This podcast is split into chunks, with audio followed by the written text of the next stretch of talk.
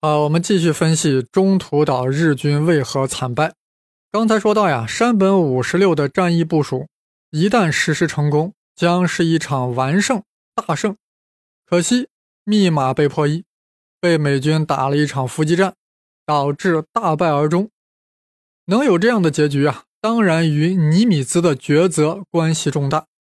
这位美国太平洋舰队总司令本来是一个性格稳重而又谨慎的人。但是他在中途岛海战却突然具有了孤注一掷的赌徒精神，这的确有些不同寻常。估计很多朋友会说呀，这有什么异常呢？日本密码被破译了呀，联合舰队到达中途岛水域的时间和地点都被尼米兹知道了呀，他当然敢派重兵伏击呀，这有什么好奇怪的呢？好，这个问题啊，我们先放一放，先看看美国是如何破译了。日本海军的密码，前面我们说过呀，美国虽然破译了紫色密码，但那只是在日本外交部使用的，而日本海军发展了一套自己舰队的密码体制，美国习惯将之称为 JN 二十五。那 JN 啥意思？应该是 Japan Navy，就是日本海军的意思。二十五呢是识别编号，对吧？所以这个密码叫。G N 二十五，那么 G N 二十五是一个基于字典的加密。发送者在发送时啊，将明文按照一定的规则替换成密码本上的数字或字符，接收方也必须用同样的密码本才能进行解密。当然，得到的密文啊，还可以再进行一次替换加密，这样呀就被称为超级加密。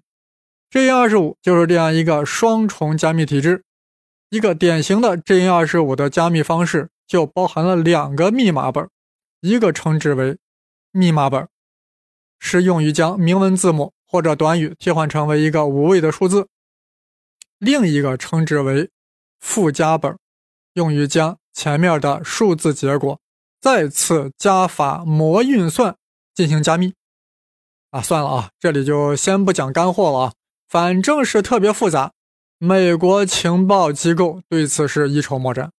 但是美军在一九四二年一月击沉了一艘日本潜艇，美国从该潜艇中获得了 J 二十五的密码本。有了这个小密码本，并不意味着日本海军的所有密电密电马上就可以破译了。为什么呢？原因有两点：一则是呀，一艘潜艇上的密码本。只是日本海军密码的一部分，因为它级别比较低啊。二则是密码本会定期更新，但是这个密码本为美军破译整个 JN 二十五的密码提供了契机。虽然密码本都要定期更新的，但是你的加密算法不会变啊。美国呀，也就是到了五月上旬，在破译方面才取得了重大突破，从中得知日本海军将要攻击的目标是 AF。但是实在破译不出来 AF 是啥地方啊？于是他们情报处的人就开始猜测了。华盛顿情报处坚持认为 AF 是阿留申群岛，而夏威夷情报站认为 AF 是中途岛。各位朋友，如果你是尼米兹，是会信华盛顿的呢，还是会信夏威夷的呢？啊，当然啊，传说中有这样一个故事，说是这个夏威夷情报站做了一次测试。故意让中途岛海军基地以明文向珍珠港发报，说中途岛上的海水淡化设备出了问题了，整个中途岛就要没水喝了。结果日军截获此电文，而且是明文，明明白白的电文，于是被日军截获并读懂了。然后日本联合舰队马上给大本营发了一份密电，据报 AF 缺乏淡水。攻击部队应该带足淡水。哇塞，这不就正说明 AF 果然是中途岛吗？呃，由此看来啊，尼米兹相信 AF 是中途岛是很有根据的，对吧？但是呀，我这里要转折了。凡事呀，就怕认真二字。日本海军在二战时期发过的所有电文都是有记录存档的。那么有好事者专门啊去查证啊，当然是战后啊，有好事者专门去查证。结果发现，日军从未发送过什么中途岛缺淡水的电文，而且准备在中途岛登陆的日军也没有做任何要增加淡水供给的这个设备的任何的措施。所以说呀，这个淡水的传说呀，很可能是个段子。事实上，尼米兹判断 A F 是中途岛是有一些综合性的论据的。那么，在以往截获的日军电文中呀，也屡次提到了 A F 这个地方。当时夏威夷情报站就认为 A F 是中途岛，但是华盛顿情报处坚持认为 A F 是阿留申，各有各的道理啊。不过呀，尼米兹还有其他消息来源。当初日军对于偷袭珍珠港保密工作极其严格，但是对于偷袭中途岛，其保密工作呀，差到了令人发指的程度。当时很多军官竟然在酒楼茶馆里公开谈论中途岛的行动。哇塞，酒楼茶馆里啊，那里耳目众多呀，那消息能不能不扩散出来吗？更令人发指的是，这个中途岛战役之前，日本第二特别登陆队曾经发布了一份电报，明文电报。要求所有寄送该部队的邮寄物品，在六月以后呀，就要转寄到中途岛。哇，注意是明文，明明白白电文，就是告诉各位，六月以后呀，我们要在中途岛驻扎了，请你把寿司寄到这里来。难道日本是故意这样做的吗？故意要泄露自己的作战目标呢？这怎么可能呢？还真是故意的。当时日军啊，特别骄狂。怕自己打到中途岛以后啊，美国海军不来，他不知道要来，对不对？害得白跑一趟，光占领个小岛不合算，所以有意泄露了一些信息，好让美国航母来中途岛会战。这是一个日本联合舰队的一个参谋长回忆的。尼米兹正是基于这个综合信息，从而得出 A.F 就是中途岛。但是大家要注意啊，日军是泄露一些信息给美军。联合舰队啊，很可能会攻击中途岛，但并不想把攻击的具体时间和方位都告诉美军啊，以至于能让尼米兹准确地掌握了联合舰队的动向，掌握了战役的主动权。日军啊，只是想让美军知道，哎，我们要来打中途岛，但是至于我们什么时候来打，具体哪一天来，怎么部署的，从哪个方向打，这个他是不想让美军知道的。他泄露给美军是希望美军来能来派舰队来防卫中途岛，这样的话呢，日军好歼灭他。但他绝对不会想让美军知道他在哪一天哪一刻从哪个方向上来，对吧？但是日本的密电被美军截获了，被破译了，所以美军完全掌握了日本的主攻方向、时间、地点、方位，全搞清楚了。那既然如此，我为何要在一开始说一向沉稳的尼米兹突然有了孤注一掷的赌徒情怀呢？既然一切都是清晰明了，一切都在掌控之中，怎么还能叫赌博呢？大家现在呀，一定要设想一下，你就是尼米兹，你的案头突然有很多情报说是日军要突袭中途岛，而且很多情报呀获得的很容易，你现在什么感受？立马应该感觉到，这会不会是日军放出的烟雾弹啊？有意在误导我呀？这不恰恰说明 A F 绝不是中途岛吗？大家都知道啊，在情报战中呀，敌方会经常放出虚假情报，诱导对方上钩。尼米兹对此不可能不知道呀。尤其更蹊跷的是，日本海军竟然没有按原来的固定周期来更新密码。结果令美军截获了五月二十日的长文，明确破译出日军同时要进攻 A F 和 A O 两个方面，而且知道了日军进攻的具体日期。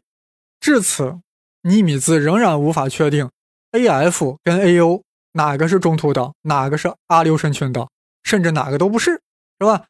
反正到了五月二十七号，美军又接获电文。明确日军攻击部队的具体位置，然后从五月二十八日开始，日军的密码本就更换了。从此呀，美军虽然能截获密文，但你没法破译啊。现在知道，日军推迟更换密码本，这是一个重大疏忽。但是对于当时的尼米兹来说呀，一定应该这样想：难道是日本已经猜到了我们可以破译旧密码？那个潜艇沉没就是个苦肉计，给我送来这么完整的作战部署信息，这会不会是正是在引我上钩呢？为何突然在五月二十九日更改了密码本呢？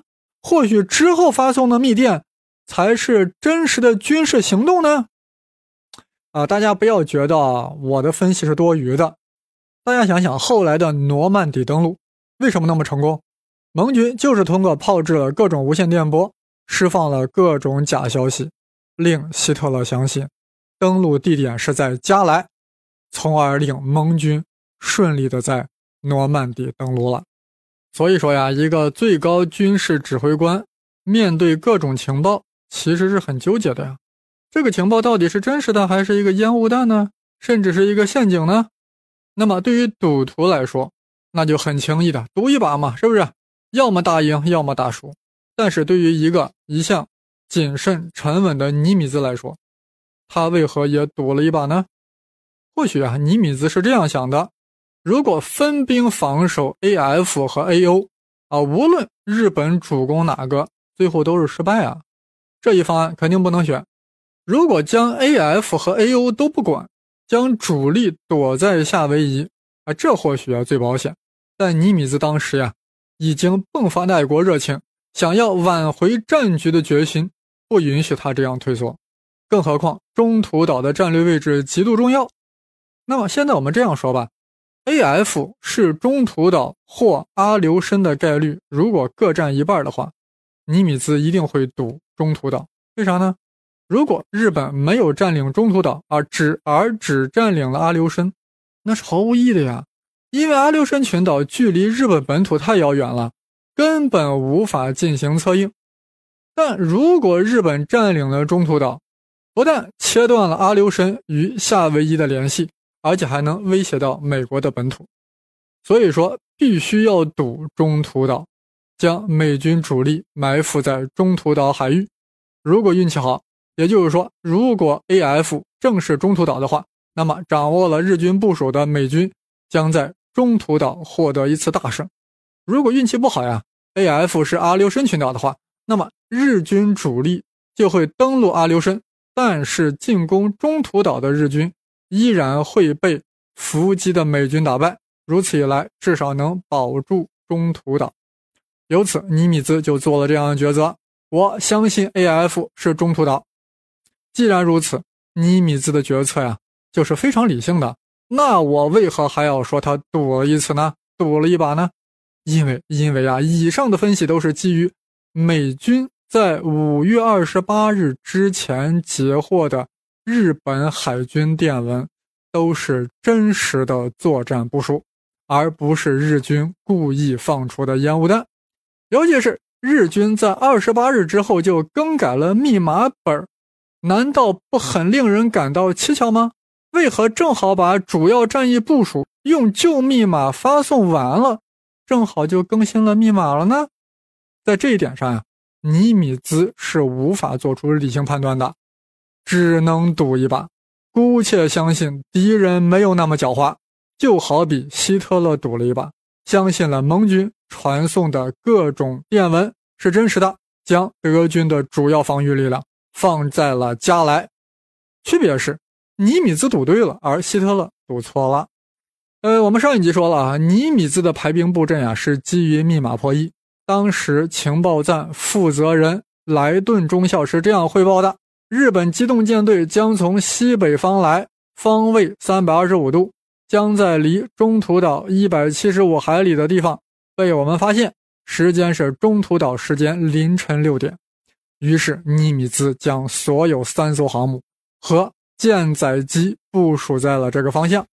如果啊，我是说，如果日本的密电是烟雾弹，就是想引诱美军主力舰队埋伏在这个方向的话，那后果是什么呢？哇塞，有人说哇，难以想象呀。那我就替大家想象一下吧。我是这样想象的啊，日本会用一艘重型航母和两艘轻型航母组成一个诱敌舰队。其上主要配备战斗机，在预定时间，也就是六点，也在预定的地点，也就是西北方向三百二十五度出现了。啊，距离中途岛一百七十五海里的水域出现了。哇，尼米兹侦察机肯定看到了呀！哇，尼米兹心里肯定美滋滋呀！原来一切果然尽在掌握之中呀！那么一定会命令中途岛上的飞机和三艘航母上的舰载机全部出击，来攻击这三艘日本航母。而早已待命的日本战斗机啊，不会让美军占太多便宜的。毕竟当时日本的飞机和飞行员的技术呀，都在美军之上。刚才啊，只是想象了日本的诱敌舰队，而日本的主力舰队应该由三艘重型航母和两艘轻型航母组成，埋伏在东南方向稍远的距离，比如说二百五十海里。这样呢，美军的侦察机事先就没有发现，起码没有先发现，对不对？那么，当美国的航母的舰载飞机去起飞轰炸日本诱敌舰队之时呀。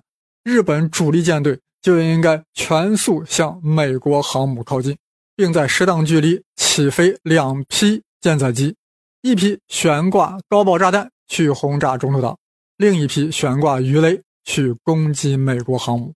哇，此时的美国航母几乎没有飞机防护呀，在日本鱼雷的攻击下纷纷沉没。最后的战役结局是，美国三艘航母全部沉没，太平洋舰队覆灭。中途岛丧失，而日本最多损失了一艘轻型航母。不过啊，这一切都是假设的啊。假设了日本的密电是烟雾弹，是陷阱。幸运的是，这些密电是真实的。尼米兹赌赢了，尼米兹的人生就好赌了这么一次，结果赌赢了，人生也赌赢了。山本五十六好赌过很多次，而这一次输掉了日本四艘重型航母。输掉了日本的国誉。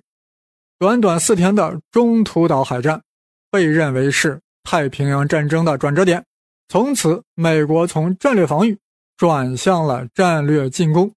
又过了一个月，决定整个二战命运的斯大林格勒战役也开始了。太平洋也没有闲着。到了八月份，美国和日本在瓜岛干了起来。瓜岛，瓜达尔卡纳尔岛是所罗门群岛中的一个岛。就在珊瑚海的北侧，为了争夺这个小岛呀，双方不断增兵，进行了长达半年的消耗战，打成了著名的瓜岛战役，最终以日军阵亡两万人而失败。这是太平洋战争中日本陆军的第一次失败。我们不说其中日军补给的问题，还是要谈我们这个系列的主题密码。不错。美军能以阵亡七千人、伤八千人的代价取胜，密码立了大功。否则呀，美军的伤亡至少提高百分之五十。什么情况？难道是美国又破译了日军什么密码吗？No，不是这样的。听我慢慢说。瓜岛战役是以陆战为主、海战和空战为辅的一场岛屿争夺战。大家都知道，日军在岛上的抵抗相当的顽强，给美军以极大的杀伤。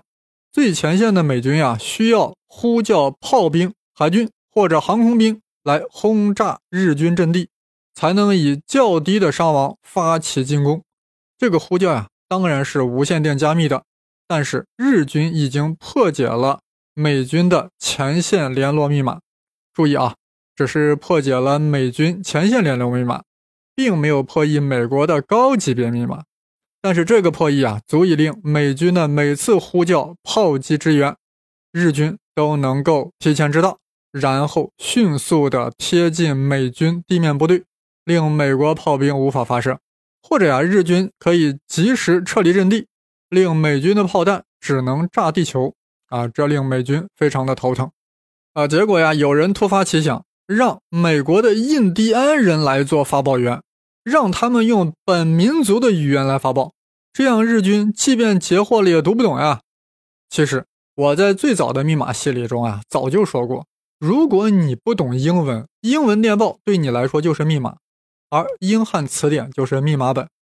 但是呀，懂英文的人实在太多了，而且英汉词典呀也太容易获得了，所以英文呀已经无法做密码了。但是这个美国土著的语言，全球只有三十个人能听懂。确切的说，只有三十个不是这个土著的人能听懂。所以啊，所以就太厉害了呀！很多人应该想起来了，很多年前有个电影叫《Wind Talker》风语者，讲的就是这个故事。美国的印第安人有很多部族呀，语言上百种。这里说的是纳瓦霍族。纳瓦霍族的语言啊，特别适合做密码，因为它对于外人来说简直就是天书，不应该说是天语，因为它没有文字，只有发音。其语法和发音特别怪异啊，就跟动物怪叫一样，常常以语调的强弱来表达不同的语言内涵。也就是说，同样的发音，用不同的语调说出来，意思完全不一样，而且令听者的画面感极强。简单的说呀，就是每单位的纳瓦霍语的信息量是英语的很多倍。比如说，英语要表达八句话才能说清楚的事儿，人家纳瓦霍人啊，怪叫两声。就清楚了。具体来说，纳瓦霍语可以在二十秒内完成一段文字信息的加密、传输和再解密，而当时其他密码体系需要三十分钟才能完成。各位朋友，为什么需要这个效率？这也是很重要的。在前线啊，美军最前线给自己的海军发个电报，说：“哎，你赶快炮火支援。”结果美国海军那边三十分钟以后。自己才翻译回出来，才炮击，黄花菜都凉了。战场信息瞬息万变，所以纳瓦霍语在二十秒钟内自己就能自我的加密再解密，这个对战场形势非常关键。当然呀，这并不是说呀，纳瓦霍语直接可以就用作密码了，也需要进行一定的改造。为啥？纳瓦霍语中有战斗机、轰炸机、潜艇、炮兵、坐标这些词汇吗？当然没有，那你让纳瓦霍人怎么怪叫才能表达轰炸机快来支援我们这条信息呢？当然这个不难解决啊，就用纳瓦霍语中现有的词汇去代表这些军用词汇，不就完了吗？一般还比较形象啊，比如说用纳瓦霍语中的蜂鸟代表战斗机，用小鹰代表轰炸机，用猫头鹰代表侦察机，用鲨鱼代表驱逐舰。用鸡蛋代表炸弹，用八字胡代表啥呢？大家猜一猜。就是说，在整个纳瓦霍密码系统中，纳瓦霍语中的八字胡代表啥？代表希特勒啊。另外呢，电报中也经常要出现英文字母呀，比如说 A 型驱逐舰，你不能只说个鲨鱼，对不对？这也很好解决啊，用蚂蚁代表字母 A，为啥？Ant。对不对？蚂蚁嘛，英文中开头的是 ant 是吧？但是注意啊，那纳瓦霍人在发报的时候可不会说 ant 是吧？那你一说 ant 完蛋了呀，对吧？那日本人也懂英语啊，ant 蚂蚁是不是？那你老出现蚂蚁啥意思？你要不是我们你破解出来了呀？蚂蚁在纳瓦霍语中的读音是瓦拉奇，哇塞！日本人一听瓦拉奇，哇塞，瓦拉奇是啥？对不对？那以此类推嘛，比如说还用麋鹿来代表字母 E，为啥？麋鹿英语咋说？elk，e l k，啊，但是纳瓦霍语人家读成 dis，dis，但后来发现这样编制密码也有问题啊，因为美军发报电文中经常会出现字母呀，这样你这个纳瓦霍语中这个瓦拉奇这个发音在无线电中就会经常出现。密电最大的忌讳是啥？就是高频率的重复。那这样的话就很容易被日军破解啊，怎么办？太好办了嘛！英文中以 A 为字母开头单词太多了嘛，再选几个嘛，选什么苹果 Apple、斧子 X 都可以代表 A 嘛，对不对？其实就是我们最早讲过那个多表加密方式嘛。所以纳瓦霍通讯员在发出 A 这个信息的时候，一会儿用苹果，一会儿用蚂蚁，一会儿用斧子，而且用的还是纳瓦霍语的怪叫。一下子就避免了高频出现，那日本人还怎么破译呢？想破脑袋也破译不出来呀。反正是纳瓦霍语这个密码系统呀，很容易编制，但极难破译。除非日军也招募到了一个懂纳瓦霍语的，帮他们破译。但大家注意，全球只有三十个非纳瓦霍族人懂这个语言，而且其中没有一个日本人，所以日军直接就疯了。当他们接收到美军各种无线电报的呼叫的时候，哇，各种野兽般的怪叫，他们真的不知道在说啥，正在想破脑袋破译的时候，美军的炮弹已经落在头上了。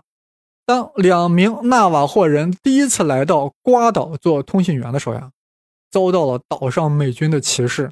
为啥？本来印第安人在本土就受歧视呀，你们俩还跑到瓜岛来做什么？来吃瓜？来吃瓜来了吗？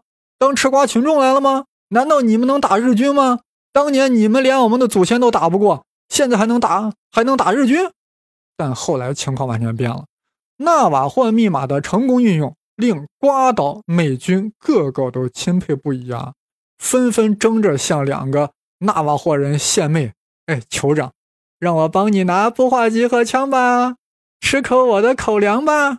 说的夸张些啊，瓜岛上的日军就是被纳瓦霍人的怪叫搞死的，令美军在一九四三年二月完全占领了瓜岛。进而夺取了所罗门群岛中的所有岛屿，美国就要开始全面的战略反攻了。极其巧合的是呀，斯大林格勒战役也在同年同月结束了，纳粹德国伤亡一百五十万，苏军伤亡二百万，但苏军赢了，整个二战的转折出现了。瓜岛之后呀，太平洋战场上的日军士气特别低落，为啥？两个原因啊。一则是呀，日军虽然在中途岛战败了，他们会觉得是哎，我运气不好，对不对？而且那是海军战败了呀，他们依然认为我们的陆军是战无不胜的，打美军啊，piece of cake，对不对啊？第二呢，很多士兵在瓜岛上不是战死的，而是被饿死的啊，所以因为这两个原因啊，士气特别低迷。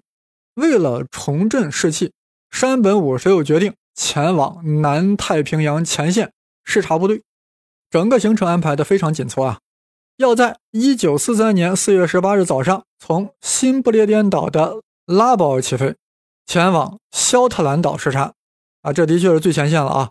因为距离美军占领的瓜岛已经非常接近了。不过山本的座机有六架日本零式战斗机护航，但是日本的座机啊还是在途中被击落了。为啥？因为美军事先破译了日军密电，确切的知道了山本的行程，在其必经的路上提前埋伏了十八架战机。这十八架战机就是从瓜岛起飞的。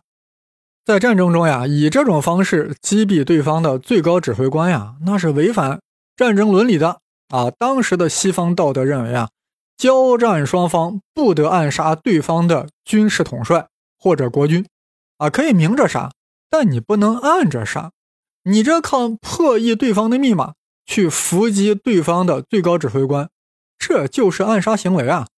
所以，当尼米兹得到山本视察的密电后，很犹豫。像我这样的正人君子，怎么能干这样不耻的勾当呢？但是我要不干，那我岂不是傻叉吗？也就是说。尼米兹在做小人还是做傻叉的选择上举棋不定啊！算了，还是上报罗斯福吧，看看他到底是小人还是傻叉。罗斯福一看这个请示，哎，就知道尼米兹很狡猾，想让自己当背锅侠。或许啊，罗斯福也没多想呀。或许罗斯福是这样想的：我才不做宋襄公呢！战争有什么道德可言？打败对方才是正确的伦理。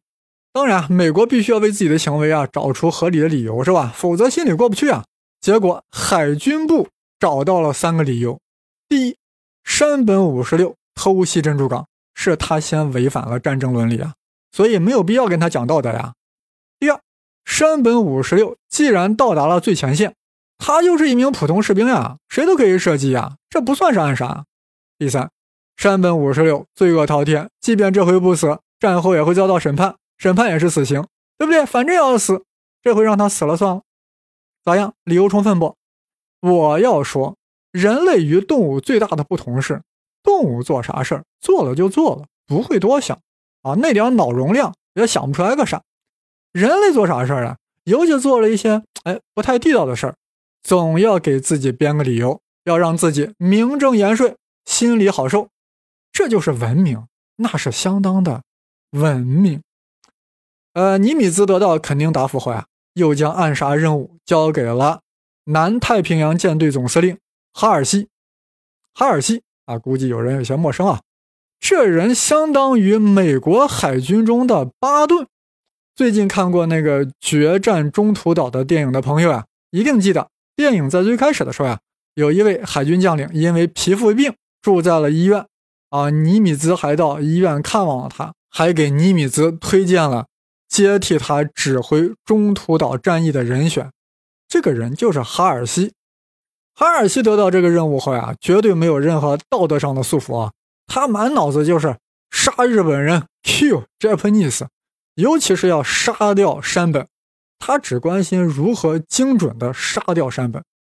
山本被击毙后啊，日本日军也开始怀疑啊，哎，我们密码是不是被破译了呀？要不我们山本咋 disappear 了？还做了一个测试，故意发密电说啊，又有一位什么中将，什么草鹿任一中将要到前线视察，就是想看看是不是也会遭到美军的伏击。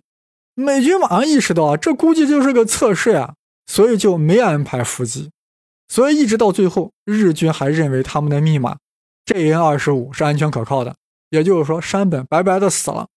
尽管啊，日军在太平洋上的态势呀越来越恶劣，但日军依然特别的顽强，武士道精神嘛。太平洋那么多岛屿，如果美国一个岛一个岛挨着去收复，那美军的伤亡呀会特别大。战争也会拖得很久，于是那个哈尔西搞出了一个跳岛战术。所谓跳岛战术呀，就是不采取逐一收复各岛的战法，而是收复一个岛以后呢，跳过下一个岛，直接去攻占下下一个岛。尤其是要跳过那些防守特别顽强的日军岛屿嘛。这其实有啥呀？对于我们从小玩跳棋的人来说，这个战术，我操，老百姓都能想得到呀。那太自然，肯定要跳啊！干嘛要一个一个挨着去收复呢？所以说到跳岛战术呀，从战术角度来说，真不算个啥。问题是怎么跳，如何跳？你想想，如果你把这个岛跳过去的话，后面的日军是不是会夹击你啊？但这完全不是问题。当时的美军已经获得了绝对的制空权和制海权，所以美军根本就不存在被后面的岛屿日军夹击的问题。所以当然可以跳，所以这个跳岛战术是必须的，躺着都能想得出来。但关键在于往哪哪个岛跳，跳得太近了不过瘾，跳得太远呢，现有的空军基地啊又无法支援。所以跳岛战术它是个技术活。既然美国海军用了跳岛战术啊，我这里也就跳一下，一下子跳到了一九四五年二月的。硫磺岛战役，硫磺岛啊，大约位于东京以南一千公里的地方。东京 （Tokyo） 日本的首都，而且硫磺岛非常小，你在世界地图上啊就找不到它。但是你可以在东京一千公里地方发现一个叫啥小笠原群岛。那么硫磺岛呀是其中的一个小岛啊，大家别小看这个岛呀。日军一旦失守，美军就可以在这里建设机场，将可以轰炸日本本土。所以说，硫磺岛成为美军空袭日本本土的最后一道防线了。日军必须要拼死一战。日本岛上驻军两万三千人，飞机三十架，美军多少人参战？十一万人，各种装备超级豪华，登陆舰五百艘，军舰四百艘，飞机两千架。可以说，美国是。绝对的制空权，绝对的制海权，而且人数也是五比一啊！可以说这个仗换个傻子去指挥都能打赢，关键你能不能赢得比较顺利。那么实际战役的进程呀，非常的惨烈，惨绝人寰。因为硫磺岛极其特殊的防御系统，令绝对优势的美军付出了高昂的代价。好在有纳瓦霍人，有纳瓦霍族的密码战士。有奉谕者能够准确、快速、保密地传递了战场情报，引导美国空军、海军对日军阵地进行了准确的轰炸，才令美军最终以伤亡近三万人的代价夺取了硫磺岛。硫磺岛战役中呀，有一个负责通讯联络的美国军官是这样感慨的：“如果没有纳瓦霍族人，如果没有纳瓦霍密码。”美国海军将永远攻占不了硫磺岛。这话呀，说的肯定是夸张了啊！没有纳瓦霍密码，美军照样能占领硫磺岛，只不过呀，要多付出一两万人的代价而已。美军占领了硫磺岛，就意味着可以空袭日本本土了，太平洋战争就快要结束了，日本帝国主义的灭亡就要来临了。我们这期节目呀，也就要到尾声了。那密码干货呢？对呀。你不是在第一集说密码干货放到最后一集吗？哎呀，我最后想了想，这个密码干货呀，在音频里真的不好讲，讲的我很费劲，大家也听不懂，对不对？只能催眠，是不是？所以我想了想啊，干脆把密码干货呀放在公众号里，让罗杰啊以文字形式呈现给大家。罗杰的密码干货主要包含了三部分内容，第一。紫色密码的原理及其破译。第二，JN 二十五密码的原理及其破译。第三，国军对密码的破译。是的，你没有听错，是国军。大家不要忘了，二战期间常凯申是亚洲战区的总司令，所以啊，我们也要谈谈国军对密码的破译。毕竟亚洲战区与太平洋战区是紧密关联的嘛，而且都是干货啊。喜欢密码干货的朋友一定不要错过我的微信公众号是“开门胡先生”，当然是带竹字头的“生”。另外啊，有些对历史很感兴趣的朋友啊，会觉得呀，本系列节目都是围绕着密码来讲的，所以对很多历史细节并未展开。那么，对于历史特别感兴趣的朋友啊，可以去听我另外一个栏目《胡先生文史札记》，当然是带。竹字头的生，那里有各种各样的历史，从长平之战到户部打岗，从管仲到诸葛亮，从耶路撒冷到乌克兰，各种历史。好了，各位朋友，谢谢收听，我们下期再见。